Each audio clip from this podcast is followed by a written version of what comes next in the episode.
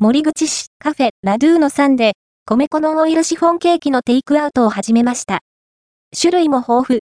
ふわふわで軽いグルテンフリーのシフォンケーキでした。こちらは、2023年12月にオープンしたカフェラドゥーノさん。入り口の看板の雰囲気が変わっています。米粉のオイルシフォンケーキのテイクアウトを本格的に始めたようです。店内のショーケースには、いろんな種類のシフォンケーキが並んでいます。プレーンとココアマーブルはすでに売り切れ。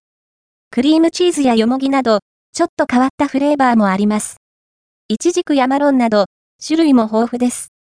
シフォンケーキを作っているのは、もともと、平方で、米粉のシフォンケーキを販売していたお店、ニコメットさん。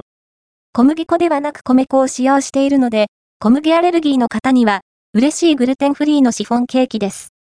しかもノンオイル。とってもヘルシーなケーキです。